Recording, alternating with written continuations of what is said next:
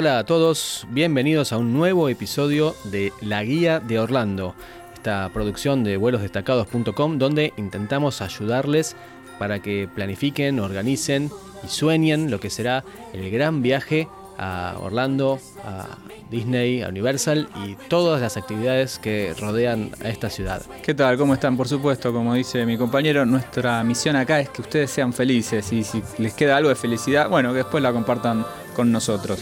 Antes de continuar, los invitamos a que nos visiten vuelosdestacados.com barra podcast. Ahí van a poder suscribirse y dejarnos comentarios, sugerencias y consultas que tengan sobre cualquiera de los temas que nosotros abordamos en, en este capítulo. Y hoy tenemos un capítulo fuera de, de lo habitual.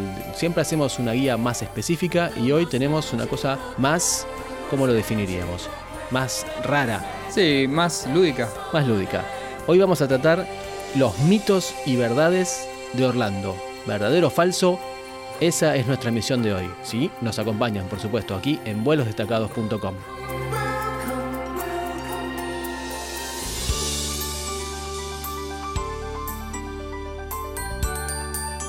Muy bien, empecemos. La misión en este episodio justamente es poder hacer una ayuda a memoria de, nuestros viajes y hacer un repaso de determinadas, este, determinadas creencias que, que se comparten en los foros y poder desmistificarlo o quizás este, aseverar lo que se dice. Es decir, verdades o- o falsedades de Orlando y en cada punto poder defender nuestra postura. Bueno, ¿te parece? Empiezo yo. Dale. Disney está en Orlando. ¿Verdadero o Eh, falso? Verdadero. Mm, No, Disney no está en Orlando.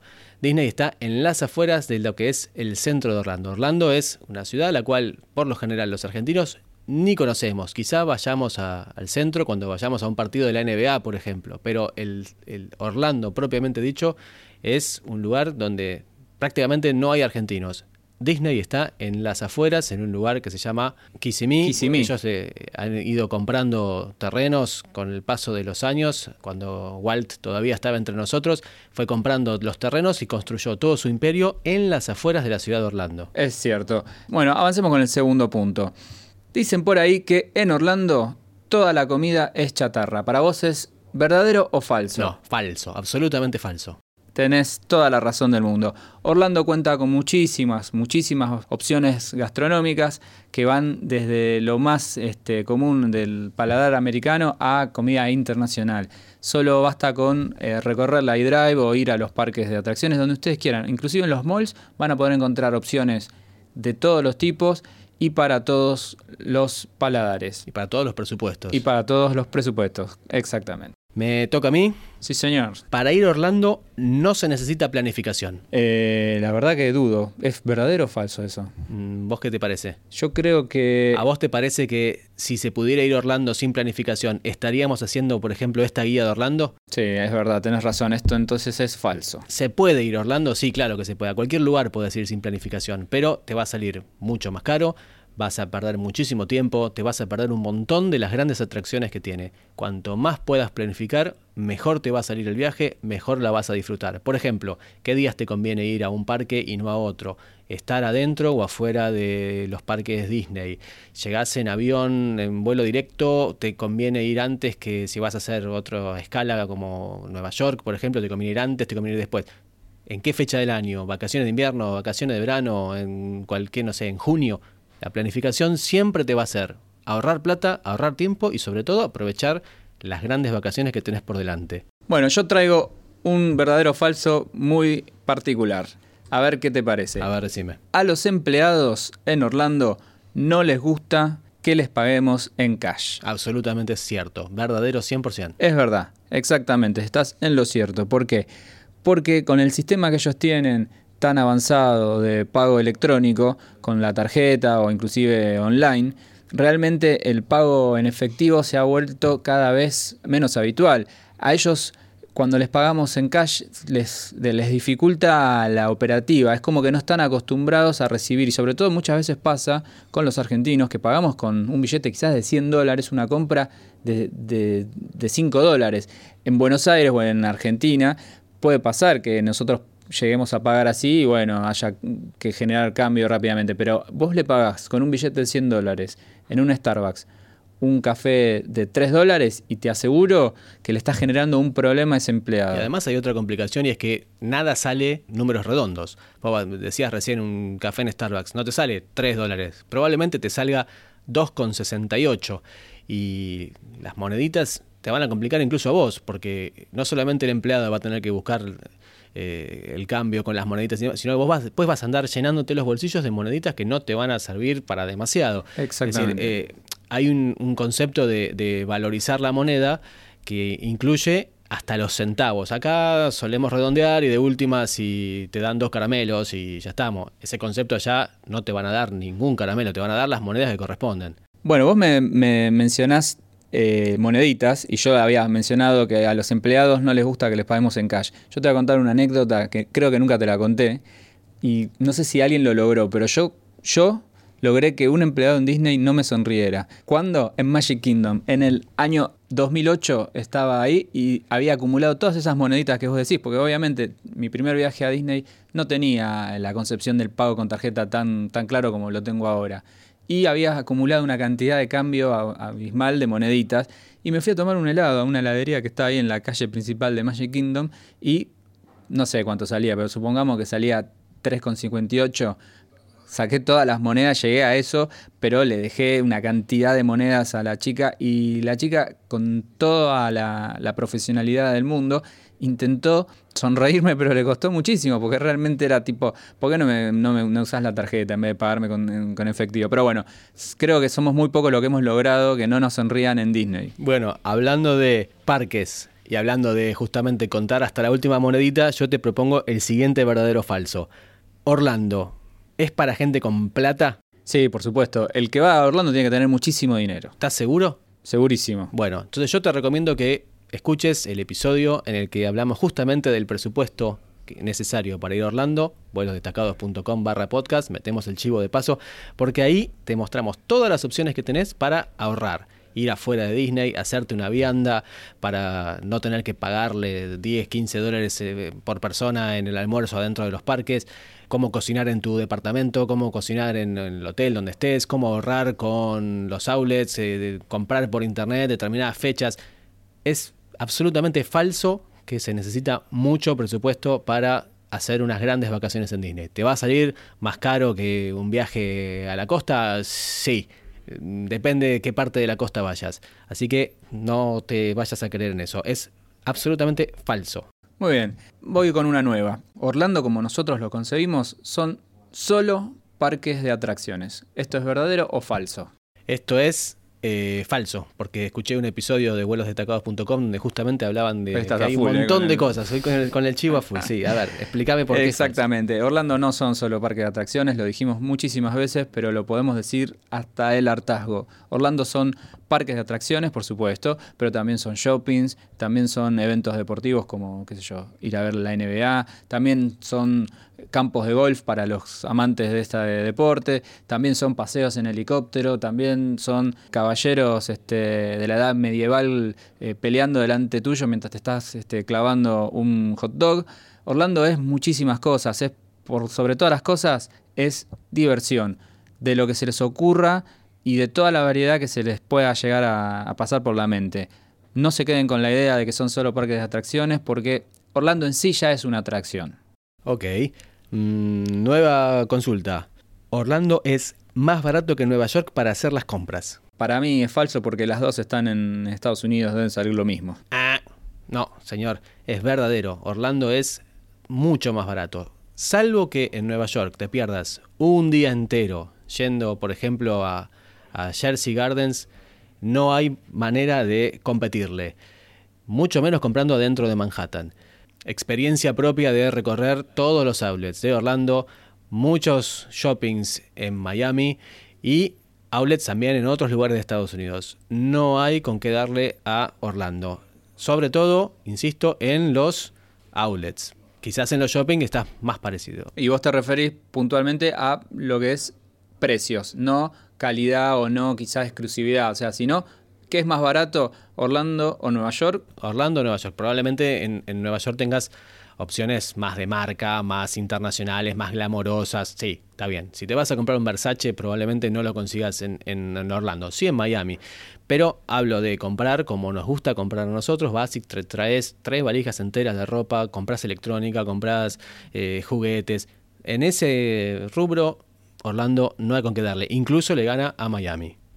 Bien, yo traigo una que leí en todos los foros que hay, inclusive hay foros que ni siquiera son de viajes a Orlando ni de Estados Unidos, pero igual esa es una consulta que, que se repite constantemente. Muchos dicen que es muy, pero muy difícil conseguir la visa para viajar a Estados Unidos. ¿Verdadero o falso? Verdadero. No, es falso.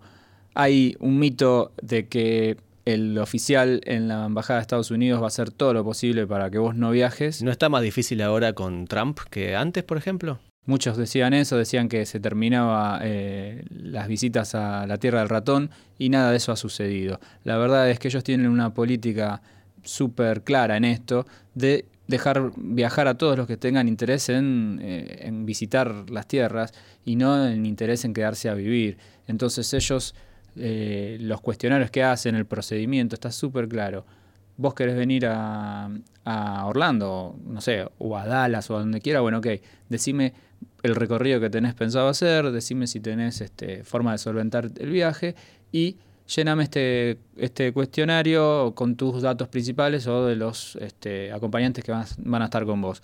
Es decir, que nosotros tengamos que hacer todo el procedimiento que ellos nos piden para cumplir, digamos, y que nos otorguen la visa, no significa que es un filtro. Solamente es aplicar una política que ellos tienen de eh, migración. Pero no lo tomen como un filtro eh, o como que esto es un, eh, un examen que tenemos que pasar este, de un oficial malvado que no nos va a querer dejar viajar. Y una vez que llegas a Estados Unidos, eh, cuando tenés que hacer migraciones puntualmente allá, ¿es más fácil, es más amigable llegar a Miami o llegar a Orlando que llegar a otra ciudad? Sí, eso, pero eso tiene que ver más con un tema cultural y es que los oficiales que están en, esos, eh, en esas regiones están más habituados a recibir eh, turistas que van hacia Disney o que van a, Miami, son latinos, entonces hay eh, un clima mucho más amigable. No significa que eh, si vas este, a entrar por Dallas vas a, vas a tener más problemas, pero seguramente la predisposición de los oficiales va a ser otra. Nada más hay que, si nosotros estamos en regla con los papeles y realmente vamos a ir a, a pasear, no tendrían que tener ningún problema. Así que no se olviden, esto es una afirmación que les hacemos no es difícil conseguir la visa para Estados Unidos. Bien, nos quedamos más tranquilos. Otra, otro jueguito. Las comidas en el avión que va hacia Orlando, ¿son mejores? Seguro que sí, porque tienen todo lo que pida para comer, seguro va a venir con las orejas de Mickey. Mm, no, es falso. Pasta o pollo es el clásico de todas las líneas aéreas y no importa el destino. Siempre vas a tener el mismo menú de, opciones. Eso va a depender seguramente de cada línea aérea. Algunas tienen mucho más opciones que otras. Si vos vas en, en, business o en, alguna categoría superior, siempre vas a tener mejores opciones, pero el destino no va a cambiar. Además, incluso la comida, eh, en muchos casos, la provee el, país de donde estás despegando, con lo cual si salís de, Buenos Aires, a lo mejor vas a tener comida hecha en Argentina y, no va a mejorar dependiendo el, destino al que tengas. ¿Acaso vos comiste mejor yendo a, Chile que yendo a, no sé, Europa? No, obviamente, eso depende, cada aerolínea tiene su propio plato, pero no lo, no lo personalizan eh, de acuerdo al, destino, digamos, por lo menos en cuanto a lo que es Disney. Eh, lo único que me acuerdo ahora que, estaba pensando es que eh, no la TAM, sino TAM solamente, la aerolínea brasilera, en su momento tenía los aviones pintados con personajes de Disney cuando inauguró la ruta San Pablo-Orlando y nada más. Pero probablemente una acción de marketing que les haya durado un tiempito y luego volvieron al, sistema convencional. Exactamente. Bueno, vamos con otra más. Y esta es una muy, muy complicada, pero muy, muy consultada por, por, sobre todo por las mujeres. En ningún hotel de Disney, ni de Orlando, ni de Estados Unidos, vas a encontrar bidet en el baño. ¿Esto es verdadero o falso? Eh, hago memoria y me suena que es verdadero, no recuerdo. Es verdadero, exactamente. Por favor, no insistan, no consulten no busquen mucho más. En ningún baño de Estados Unidos, salvo que sea hecho a medida, pero en ningún baño en un hotel van a encontrar bidet. No es parte eh, de la cultura americana, así que no, no, no lo extrañen. Háganse la idea, ya en la planificación van a poder este, eh, despedirse previamente y disfrutar el viaje sin pensar en ese amigo bidet que muchos llevan dentro. E incluso existe palabra en inglés para bidet. La verdad que no, me acuerdo solo de la película de Franchella Perdido en Nueva York que le trataba de explicar al botones dónde estaba el bidet, pero no, no, no tengo ni idea. Bien. Eh, salgamos rápidamente de, Por favor, de este, de este la momento, puerta. sí, y vamos a otra consulta por verdadero o falso. Se pueden conseguir entradas más baratas para los parques una vez que estás en Orlando. Esto es, ¿Verdadero o falso? es difícil saberlo, ¿no? Yo creo que como mínimo es turbio. ¿Por qué turbio? Y porque mi- se me hace que, que tengas que estar en Orlando para conseguir entradas es como ir es como ir a la cancha sin las entradas y irte rápido cerca del estadio a ver Vos si las que conseguís. reventa. No, a ver, oficialmente es falso. Vos estás, eh, llegás a, la puerta, a la- al lugar donde venden los tickets en los parques y te van a cobrar al precio de lista.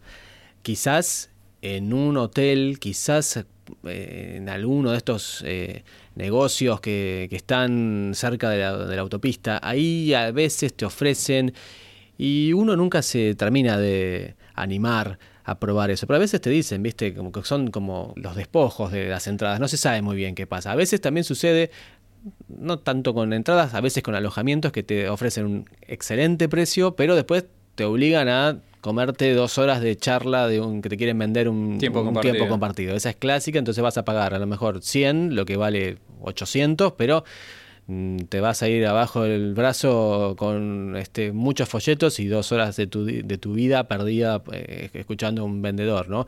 Quién sabe si no te compras un tiempo compartido en, en- en Orlando, además. Sí, eh, es, este, es muy conocido leer eh, de mucha gente que ha comprado entradas cerca, digamos, este, ya una vez que estaban en Orlando, y hay como revendedores, pero la verdad es que mi forma de pensar al respecto es, nos estamos arriesgando ¿Y si son falsas? y si son falsas gastamos quizá la mitad de lo que sale el ticket y a quién le reclamamos o, o por ahí son ilegales y eh, ya llegamos hasta ahí. Me parece que el viaje tiene que ser un viaje de placer y pensado para disfrutar en familia y no andar regateando hasta el extremo, digamos. Otra pregunta más, eh, la hago yo. A ver, mi visa vence tres días después de llegar a Estados Unidos. No voy a poder viajar. ¿Verdadero o falso? Eh, yo estoy seguro que es falso. Correcto, es falso. La visa tiene que estar vigente al momento de entrar a los Estados Unidos. Ese es el momento en el cual el oficial de migraciones revisa los papeles. Si vos tenés la visa vigente en ese momento, no tenés ningún inconveniente para entrar. Se te puede vencer incluso al día siguiente, es decir, mientras vos estás en Estados Unidos. La visa no, no es necesaria para estar adentro de Estados Unidos, sino para ingresar al país. Sí tenés que tener vigente el pasaporte. Son dos cosas bien distintas. El pasaporte tiene que estar vigente, incluso tiene que vencer seis meses posterior a tu viaje, pero no la visa. De todas formas, en esto, digamos, la conclusión que, que sacamos, y estoy seguro que vos vas a coincidir conmigo, es no llegan al extremo de tener que calcular si los días que tienen eh, de vigencia la visa les alcance o no, o si tienen vigencia por seis meses de pasaporte. Intenten, hagan el gasto, vale la pena porque es tranquilidad lo que van a ganar. Ir con los, con los documentos este, al día y que estén este, vigentes por suficiente tiempo como para que no se tengan que preocupar. Esta pregunta complementa la que hicimos anteriormente si había que planificar o no. En la planificación, lógicamente, tiene que estar ver qué papeles, qué documentación es necesaria y tenerla toda en orden y sobre todo vigente para no tener problemas posteriormente. Bueno, a ver, ya estamos finalizando, pero quedan algunas poquitas. Vamos con una más. Dale. Una, una que se suele también leer. Todos los espectáculos en Disney y en Universal son en inglés. True or false sería en inglés. ¿Verdadero o Eh, falso? Verdadero. Es verdadero, es verdadero. Estamos en Estados Unidos, la mayor cantidad, más allá de que está lleno de argentinos dando vuelta, pero la mayor cantidad de turistas que van a encontrar son este, anglosajones, digamos. eh, el- ellos hablan en inglés y los espectáculos, las- los carteles, la publicidad, la comunicación, todo está basado en el idioma eh, nativo de ellos, que es el inglés. Entonces, no, no, intenten, o por lo menos no planifiquen pensando en lo que va a ser este, un espectáculo en español, porque no va a ser así. Ahora, habiendo dicho esto, no es una limitación, créanme que los espectáculos se entienden, hay un idioma que sería el universal, que es el de los chicos, y, los chicos van a entender bien de qué se trata. Puede ser que haya alguna cosa que se, que se les escape, pero la mayoría de las cosas son entendibles y se van a poder disfrutar de todas maneras. Claro, porque dicho todo eso, aún así ellos saben que el, el turismo que reciben es internacional y que en muchos casos no hablan inglés digamos que las canciones de Disney o las historias que de, los espectáculos de Disney, pienso en El Rey León, pienso en La Bella y la Bestia, los espectáculos así más masivos que tienen ellos adentro de los parques, si bien están en inglés, en muchas partes de, las, de las letras son en inglés, también es cierto que los chicos ya conocen la historia, la van a entender perfectamente. Y además hay otros espectáculos que están pensados más allá de las palabras. Y te doy dos ejemplos ya recurrentes en esta, en esta guía de Orlando, pero que son bien este, representativos. Por ejemplo, eh, Cirque Soleil y, por ejemplo, Blue Man Group. Ya mencionamos estos episodios anteriormente, pero la característica que tienen es que son justamente sin palabras. Y vos entendés perfectamente el espectáculo con la música, con la gestualidad, con los gags que los actores hacen más allá de tener o no tener un texto que tengan que decirlo en un idioma que vos a lo mejor te quedas afuera. Vos estás perfectamente incluido dentro del show, dentro de, la mecánica del, espectáculo y lo vas a entender y te vas a divertir perfectamente sin saber una sola palabra de inglés. Es verdad. Muy bien, vamos, sigamos. Uno más, uno más. Disney te permite el ingreso con comida a sus parques. Eh, no, no, seguro que es falso. Ellos solo quieren que comas hamburguesas con forma de las orejas de Mickey. y que pagues ahí adentro, les dejes todo el presupuesto a ellos. No, pero esto es, es verdadero. Vos podés entrar a los parques con tu propia comida.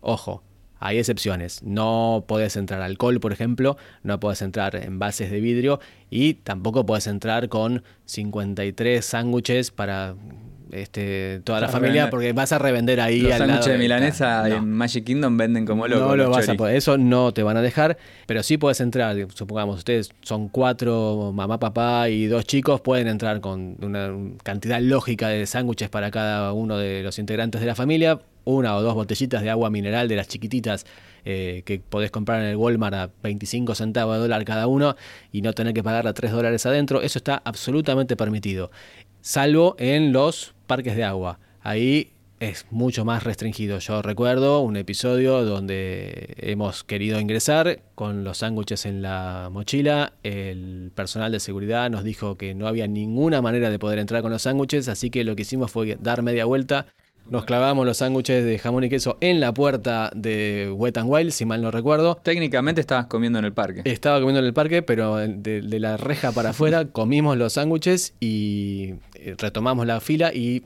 yo recuerdo haber ido exactamente la misma persona que me había rechazado antes y cuando me volvió eh, a ver este, ahí me, sonrió. Recuerdo haberle dicho, eh, vos tenés en claro que yo estoy entrando los mismos sándwiches que me rechazaste antes. Y me miró y se dio cuenta que sí, los estaba entrando, pero no en la mochila, sino ya directamente eh, adentro de mi organismo. Entonces se rió, nos cortó los tickets y entramos. Dicen, en parques de agua no vas a entrar. Pero sí en los, eh, en los parques eh, habituales. Ahí no hay ningún inconveniente en entrar comida con las cantidades lógicas para consumo propio y no para andar este, haciendo de dealer adentro de los parques. Muy bien, vamos con la última. Dale, a ver. Y esta creo que todos ustedes los que están escuchando ya la saben. Viajar a Orlando sale exactamente lo mismo en cualquier época del año. No, eso es falso. Yo escuché los episodios anteriores, me enseñaron todo esto. Exactamente, esto es falso. vuelosdestacados.com barra podcast, ahí van a encontrar muchísimas, muchísimas confirmaciones al respecto. No es lo mismo, no es lo mismo viajar en enero, no es lo mismo viajar en diciembre, no es lo mismo viajar para la acción de gracias.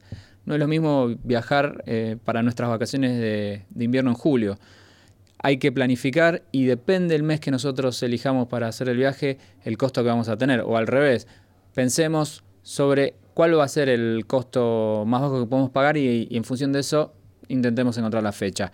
No se no se piensen que eh, Orlando, por recibir la cantidad de turistas que recibe y por la cantidad de vuelos que recibe, eh, sale lo mismo. No, hay fechas que son realmente muy relevantes para ellos y, y para nosotros quizá no, y vamos a conseguir precios igual de caros hay que pensar, hay que informarse. Para eso está también este ciclo de podcast, para que ustedes encuentren mayor información y planifiquen mejor. Bueno, te hago la última pregunta de verdadero o falso. Toda la información que estuvimos brindando en este episodio la vas a encontrar en las notas del programa. Esto sin duda, y me tatúo vuelos destacados en el brazo, tiene que ser cierto. Es más un deseo que una eh, afirmación. Muy bien. Ojalá les haya servido este episodio en el cual hicimos una especie de, de, autoevaluación de cuánto nos prestaron atención y cuánto nos prestamos atención en todos los episodios que ya llevamos de la guía de Orlando. Y Insistimos, en vuelosdestacados.com barra podcast pueden suscribirse para recibir eh, todos los episodios que están por llegar, porque esta guía hacia nuestras vacaciones en Orlando recién comienza. Les agradecemos que hayan estado del otro lado y los esperamos en la próxima. Nos vemos en Disney.